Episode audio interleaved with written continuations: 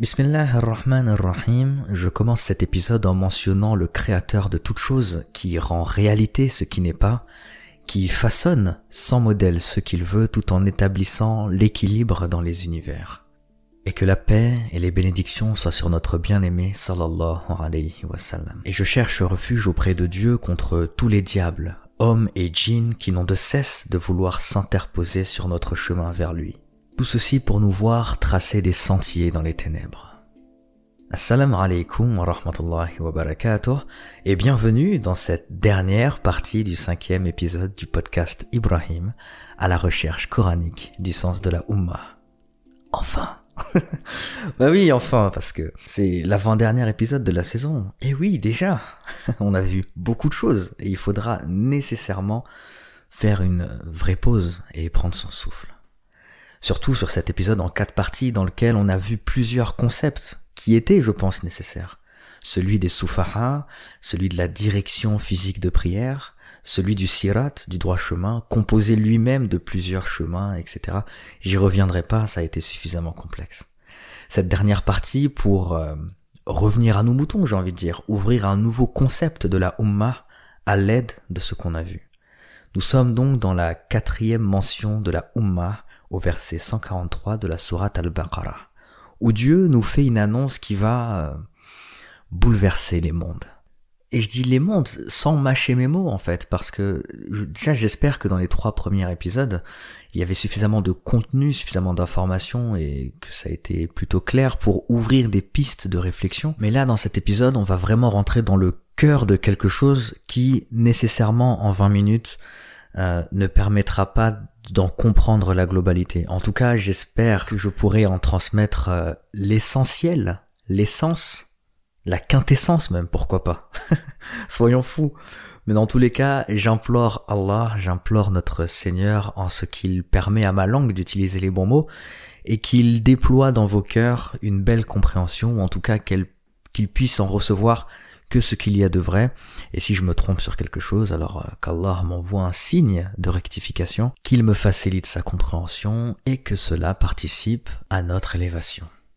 Dieu nous dit donc dans la sourate Al-Baqarah au verset 143.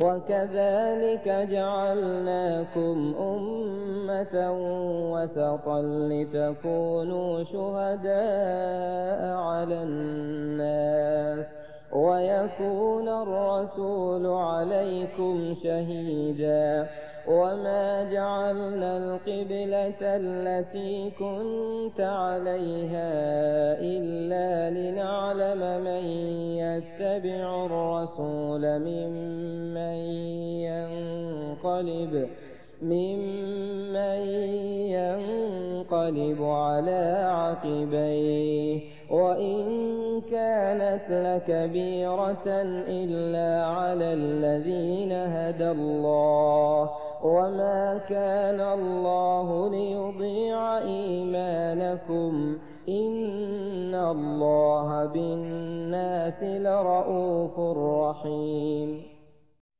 Nous sommes encore et toujours dans la sourate al-Baqarah. C'est long, hein. mais ce verset 143 nous ramène enfin au présent à celui du prophète sallallahu alayhi wa sallam. Mais c'est un verset qui s'adresse à nous, aux croyants, mais aussi aux gens de manière générale. C'est un verset, une ayat d'importance capitale. D'ailleurs, il est souvent récité dans les mosquées, parce que Dieu y fait une annonce qui est euh, particulière. Dieu a voulu pour la Ummah du prophète Mohammed sallallahu alayhi wa sallam qu'elle soit une communauté wasatan. Alors en disant ça, j'ai tout dit et rien dit à la fois parce que c'est quoi wasatan? Si je l'avais traduit, il y aurait plus de suspense. Certains le traduisent comme la communauté de l'équilibre, la communauté du juste milieu. Eh ben, c'est ce qu'on va voir en détail. Qu'est-ce que ce terme implique réellement? Parce que c'est bien beau de le dire, mais derrière, quel est son sens véritable? Alors, comme à notre habitude, on va reprendre la traduction des versets, euh, en partant sur celle du docteur Hamidullah rahimahullah.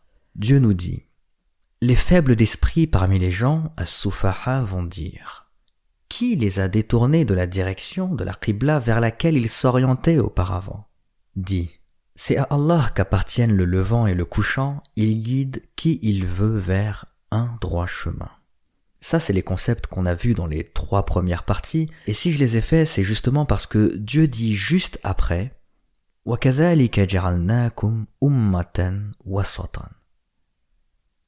Et aussi, nous avons fait de vous une communauté de justes. Alors là, il s'agit de la traduction du docteur Hamidullah qui a traduit wakadhalika par et aussi. On aurait pu dire et également. En fait, c'est une traduction qui part d'un postulat très clair. Tout le contexte d'énonciation, le contexte du discours d'Allah subhanahu wa ta'ala est ici interrompu pour passer à un autre sujet. Dieu nous dit que la communauté du prophète Mohammed sallallahu alayhi wa sallam est une communauté wasatan et ceci décorrélé de tous les concepts qu'on a vus auparavant, à savoir le concept de sufaha, le concept de guidance physique, le concept de sirat, de huda, etc., etc.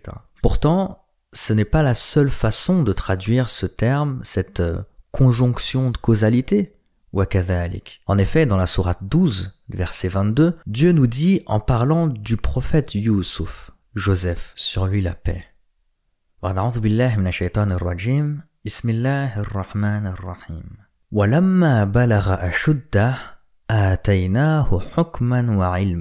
Et quand il eut atteint sa maturité, nous lui accordâmes sagesse et savoir.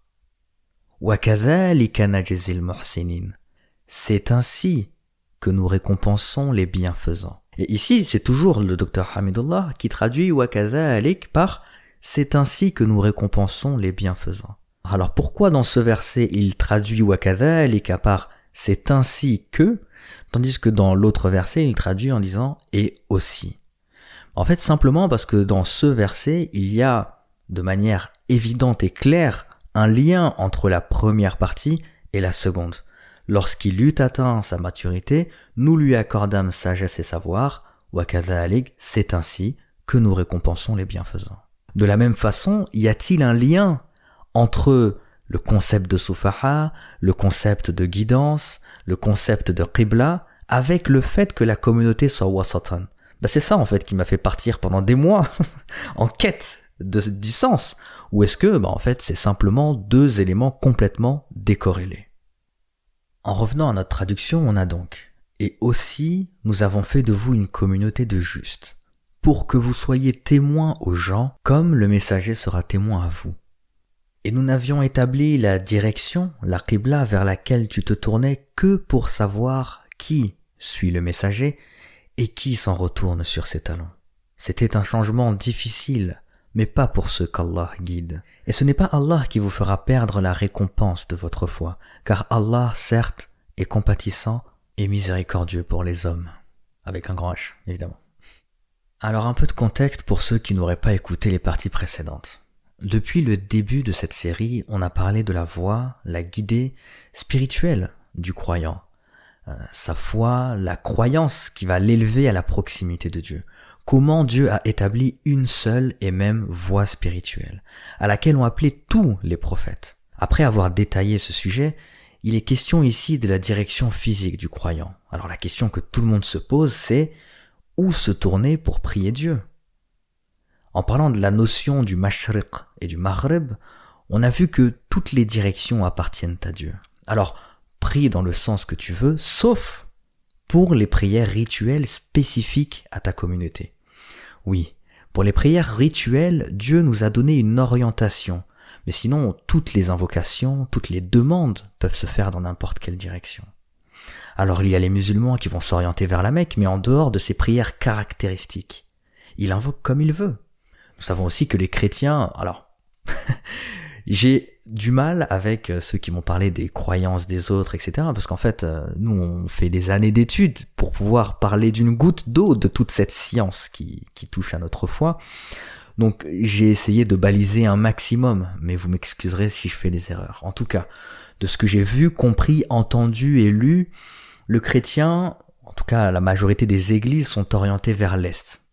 Jérusalem ou pas, Allahu A'lam, Dieu est le plus savant, mais en tout cas, elles sont tournées vers l'Est. D'ailleurs, j'ai vu qu'il y avait un débat sur est-ce que le prêtre qui guide la prière doit s'orienter face aux hommes ou dans la même direction qu'eux, à savoir la prière ad orientem. mais après, ces prières qui sont faites en église et en direction de l'Est, il invoque comme il veut. Cette on a cette image, euh, vous savez, dans tous les films, toutes les séries de l'enfant qui doit se mettre sur son lit à genoux pour prier, invoquer avant de s'endormir. Bon. En tout cas, il y a cette direction rituelle. Et de la même façon, les juifs sont amenés à se tourner vers le temple lors de leurs prières rituelles. Maintenant, j'ai pas l'information claire et définitive sur est-ce qu'ils peuvent prier n'importe où en dehors de ces prières rituelles, invoquer Dieu dans n'importe quelle direction. Le contraire me paraîtrait très complexe. Maintenant, euh, comme j'ai dit, Wallahu a'lam, si vous avez la réponse, je suis preneur. Alors la question c'est en quoi la qibla rituelle caractérise un peuple? Et je vous avoue ne pas avoir la réponse. En tout cas pour chaque umma pourquoi les chrétiens s'orientent de telle façon, pourquoi les juifs s'orientent de telle façon, etc. Et j'irai pas sur ce chemin encore une fois parce que, bon, comme je disais, j'ai du mal avec ceux qui parlent des voies qu'ils n'empruntent pas comme s'ils la connaissaient. Alors on voit des gens dire oui, le Coran dit ça, dit ça, etc. Alors qu'en fait pas du tout. Mais il faut aussi avoir la lucidité de ne pas porter le même discours pour les autres croyances. Bref, donc je n'irai pas sur les directions euh, des autres communautés, c'est à eux de nous en informer s'ils l'ont dans leur texte, même si on peut dire que Al-Quds, donc euh, la terre de Palestine, euh, est une terre qui est anoblie, c'est une, c'est un espace que Dieu a rendu sacré. Maintenant, est-ce que le lieu et cette direction représentent une alliance particulière? Est-ce qu'il y a un engagement de Dieu avec cette communauté dans la direction qu'il leur a donnée? Quelle est la mission de, des peuples qui s'y oriente, Allah. Mais ce qui m'a trituré l'esprit, c'est quoi? C'est pourquoi dans ce contexte de Qibla, justement, Dieu nous indique à nous, la communauté de Muhammad, sallallahu alayhi wa sallam, être la communauté wasatan. Alors exceptionnellement, je vais vous donner la conclusion de ma thèse en ces mots.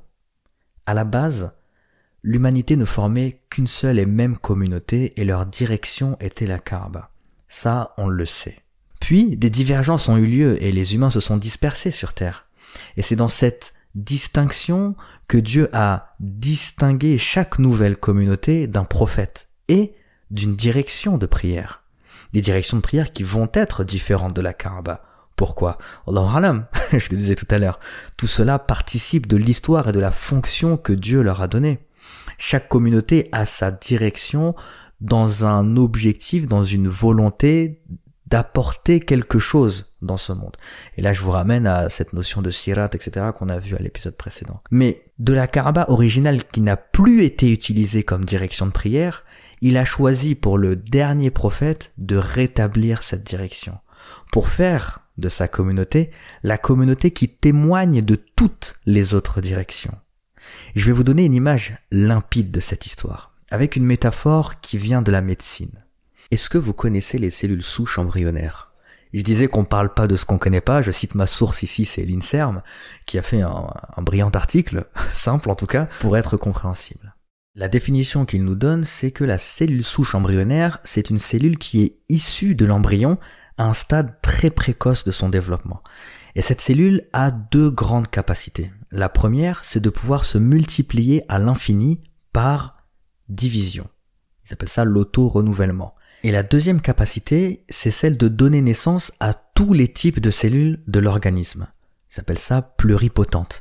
Donc ces deux capacités, pouvoir se multiplier à l'infini et pouvoir devenir toutes les cellules de l'organisme, c'est les propriétés qui font d'elles euh, bah, des cellules extraordinaires en fait dans l'organisme. Et c'est d'ailleurs pour ça qu'il y a tout, tout un pan de la recherche qui étudie ces cellules souches pour pouvoir soigner des maladies génétiques et euh, créer des traitements. Donc à la base de l'humain, il y a ces cellules souches qui sont capables de se transformer en toutes les cellules.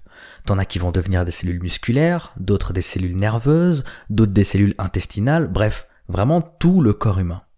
Alors sur ce schéma, on aurait donc Adam alayhi salam, qui est qui porte la fonction de cellule souche. Il a en lui la capacité de devenir toutes les communautés. Et dans quelle direction il se tourne? La Kaaba. Donc à ce moment de l'histoire, la seule voie représentée sur Terre est celle qui est dirigée vers la Kaaba. Puis des divisions vont apparaître. Ces divisions sont à mettre en parallèle avec les divisions cellulaires. À savoir que telle communauté va s'émanciper de la cellule souche pour avoir sa propre fonction sur Terre. Et c'est ainsi que Dieu va donner à chaque communauté une fonction et une direction. La voie spirituelle est exactement la même, mais la pratique va différer, parce que la fonction existentielle diffère. Même si le tout est intégré dans le Sirat al-Mustaqim, on va voir les cellules musculaires ici, les cellules intestinales là, etc., etc. Alors, je rappelle encore une fois que je ne connais pas la fonction de tous les peuples. Ce que je dis, c'est uniquement que tous les peuples sont issus d'une cellule souche, qu'ils ont donc une fonction existentielle et que à la fin de l'histoire de l'humanité, Dieu a redonné la fonction de cellule souche à la communauté du prophète Mohammed sallallahu alayhi wa sallam. Et pourquoi on peut dire ça? On peut dire ça parce que il a redonné à cette communauté la direction originelle. Et quel est le but qu'il y ait de nouvelles cellules souches dans le monde? Pourquoi cette fonction existe? Eh ben, je l'ai dit tout à l'heure. Pour permettre à toutes les cellules de retrouver leur fonction. Dieu nous dit dans son Coran, billahi rajim, bismillahir wama arsalnaka illa rahmatan lil alamin. Et nous ne t'avons envoyé que comme une miséricorde pour l'univers. C'est le but de la cellule souche, permettre à toutes les cellules la régénération. Do you understand? Bon, ne quittez pas l'épisode parce que même si j'ai donné le gâteau euh, avant l'entrée, il y a quand même euh, des choses à manger. Bon.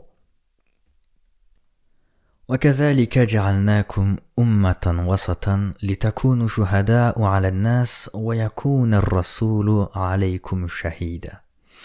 C'est ainsi que nous avons fait de vous une communauté de justes pour que vous soyez témoins aux gens, comme le messager sera témoin à vous.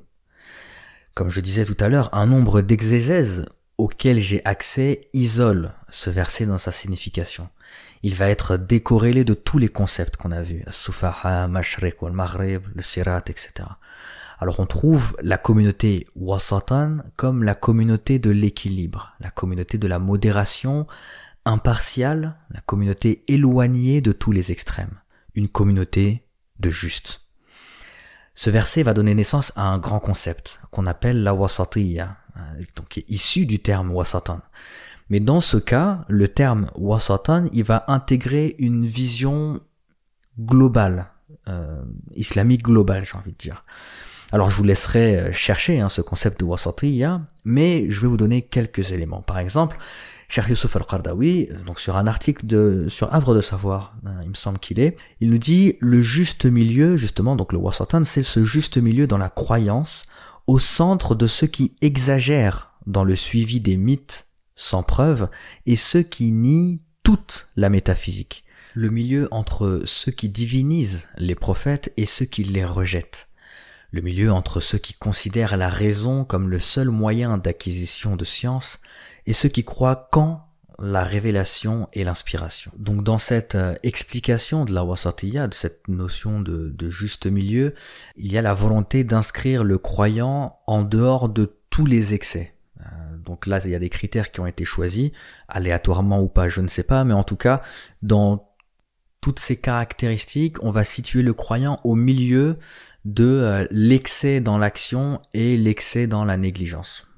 Il y a une autre euh, proposition pour ce concept de wasatiyya qui est porté par euh, Mohamed Assad, qui nous dit en ces termes que la communauté wasatan, c'est la communauté qui maintient un équilibre équitable entre les extrêmes, euh, donc qui est réaliste dans son appréciation de la nature et des possibilités de l'homme. Il rejette à la fois le libertinage et l'ascétisme exagéré. Il est donc entre les deux. Il rajoute qu'en accord avec son appel souvent répété à la modération dans tous les aspects de la vie, le Coran exhorte les croyants à ne pas trop insister sur les aspects physiques et matériels de leur vie, mais postule en même temps que l'homme, les pulsions et les désirs liés à cette vie charnelle sont voulus par Dieu, et donc par conséquent légitimes. Dans ce conflit entre l'esprit et la chair, il y a une affirmation de l'unité naturelle voulue par Dieu, ce double aspect de la vie humaine. Donc en fait, ces deux aspects entre l'esprit et la chair sont liés dans une volonté divine et en fait cette communauté est capable de porter la, la, la balance entre euh, ces deux dimensions. Donc cette attitude équilibrée propre à l'islam découle directement du concept de l'unicité de Dieu, etc. Bref, il finit en, en faisant le lien entre l'unité de la communauté dans la balance de ces deux concepts avec l'unité de Dieu.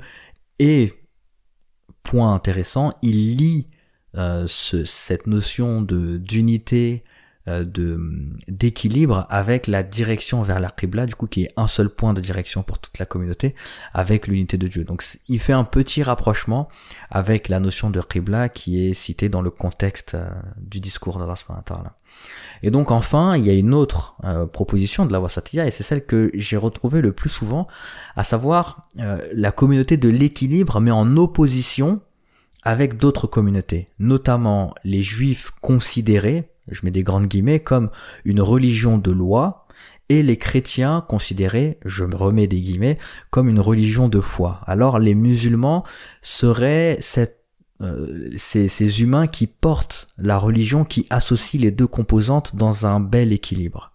Alors j'ai pas de commentaire à faire dessus, hein, même si ça omet que même chez les musulmans, et je remets les guillemets parce qu'il faut que tout le monde les ait du coup, ça c'est équitable. Il y a aussi ce débat entre le sens caché et le sens littéral des choses euh, qui est à l'origine des groupes et là bah, les groupes très spirituels comme ceux qui sont des les groupes très textuels si je puis dire, littéral. Donc bon, on dira que la vérité se trouve entre les deux, etc. Et encore une fois, si même chez les musulmans il y a ce débat entre euh, le, trop extrême et le trop littéral, euh, en fait, on peut dire de tout qui fait la mesure pour savoir qu'est-ce qui est le milieu ou pas. Donc ça, c'est une grande, c'est une grande question. Donc vous voyez que c'est des sens qui sont intégrés dans une vision globale, c'est-à-dire c'est décorrélé de cette notion de qibla, cette notion de sufaha, cette notion de mashriq wal maghrib, c'est décorrélé d'ailleurs aussi euh, du lien que Dieu essaye de créer entre les communautés dans toute la Surat al-Baqarah avec le prisme de la Ummah. Hein. Je vous laisserai réécouter les épisodes, mais en tout cas, euh, ici, le terme wasatan, il est sorti pour créer un concept bâti sur une vision globale et pas sur le contexte d'énonciation euh, du, du verset.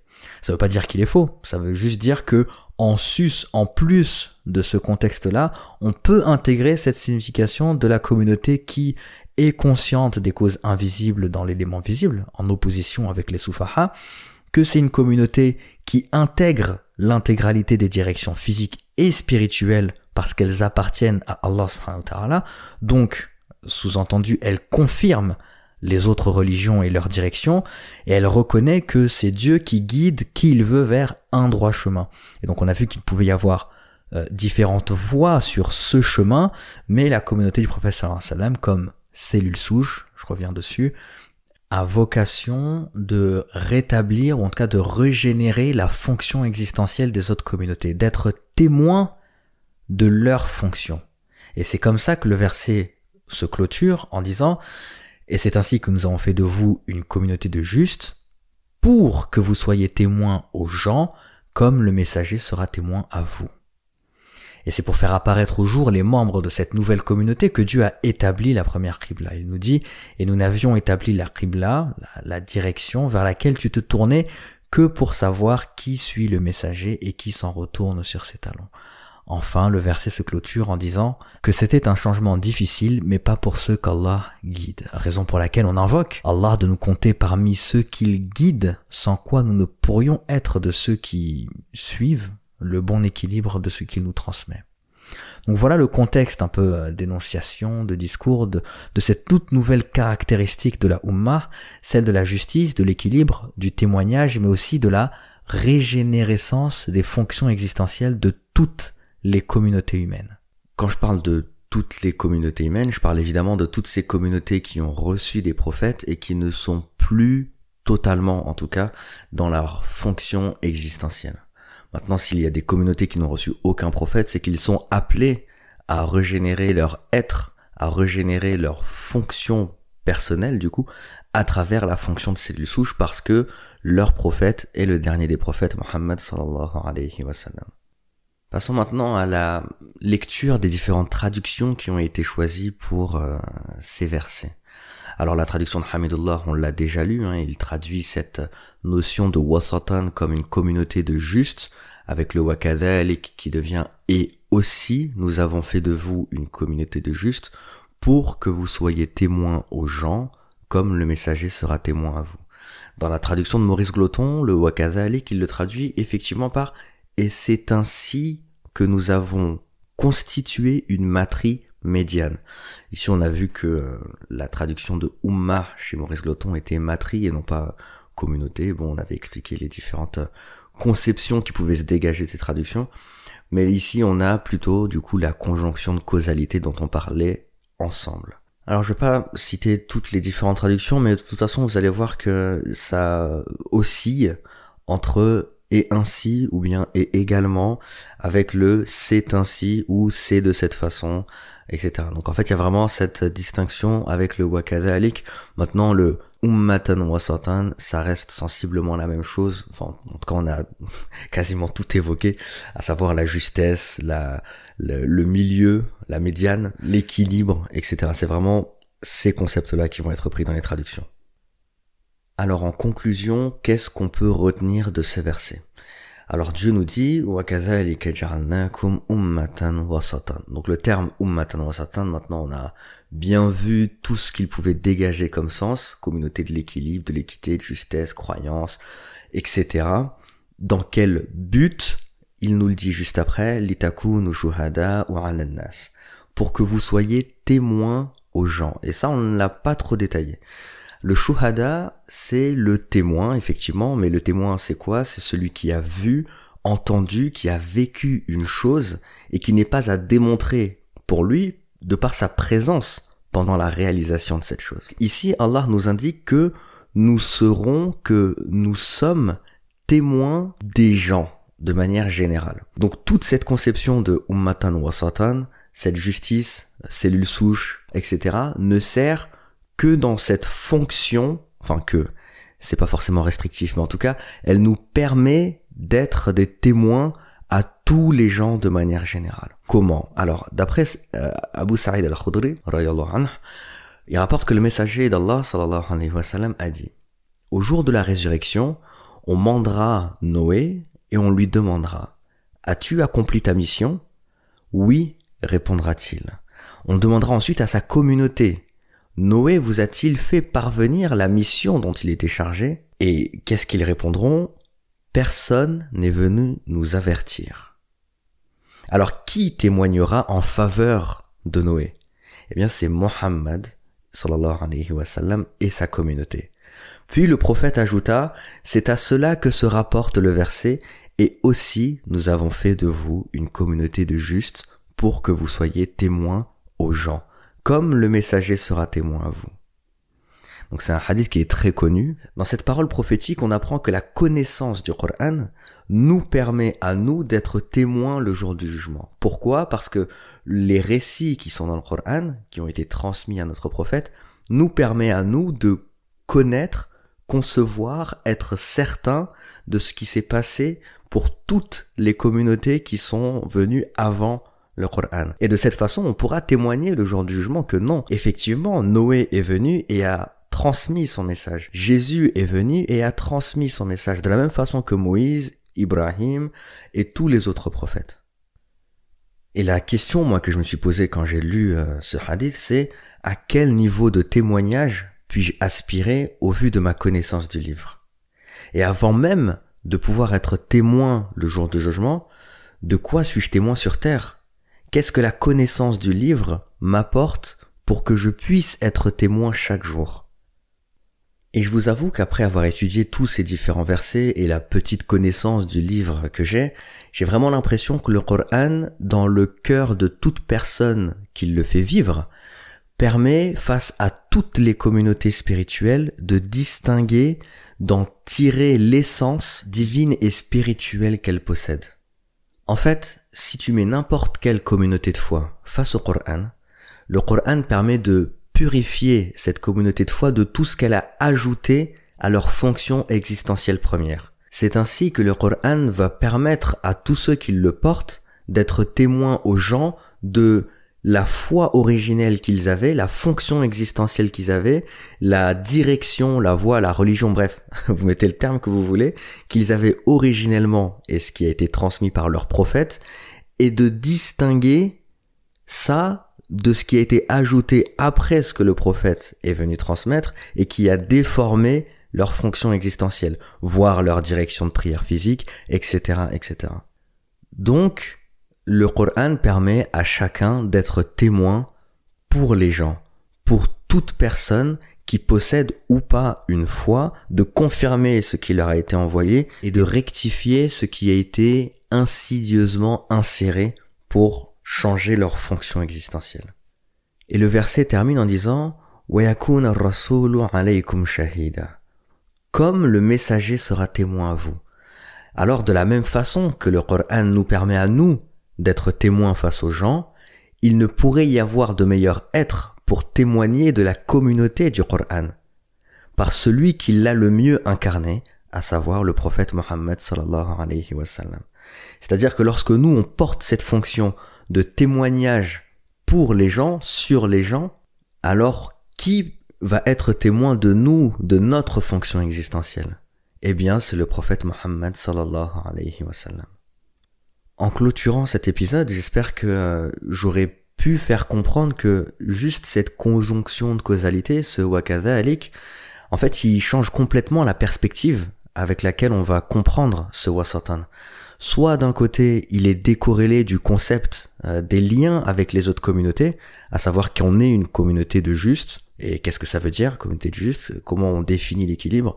On va prendre des critères de ne pas trop être dans le textuel, ne pas trop être dans le spirituel, euh, faire la bonne balance entre les désirs physiques, les désirs intérieurs, le monde physique, le monde invisible, etc.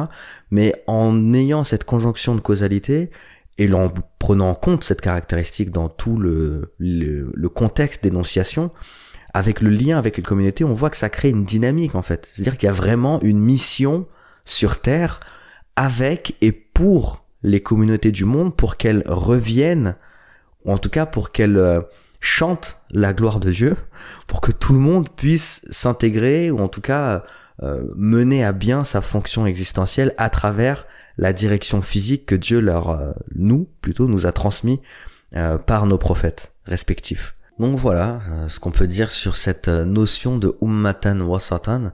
Comme je disais en introduction, ça peut être lourd et j'espère que ça aura été clair suffisamment pour ouvrir de nouvelles pistes de réflexion, ancrer en nous notre fonction existentielle personnelle, mais aussi euh, notre fonction à l'aune de la communauté dans laquelle Allah nous a inscrits, nous a créés. Et puis, et puis, euh... n'hésitez pas à me faire retour si vous pensez ça justifié, justifiable, pertinent, intéressant. Euh. On est tous dans ce chemin de la foi, de l'espérance, et puis euh, tout ce qui compte, c'est Alhamdu wa shukr euh, chanter la louange de Dieu et être reconnaissant de ses bienfaits. En espérant que cet épisode y participe, je vous souhaite à toutes et à tous une bonne soirée, certainement. Salam alaikum wa rahmatullahi wa barakatuh.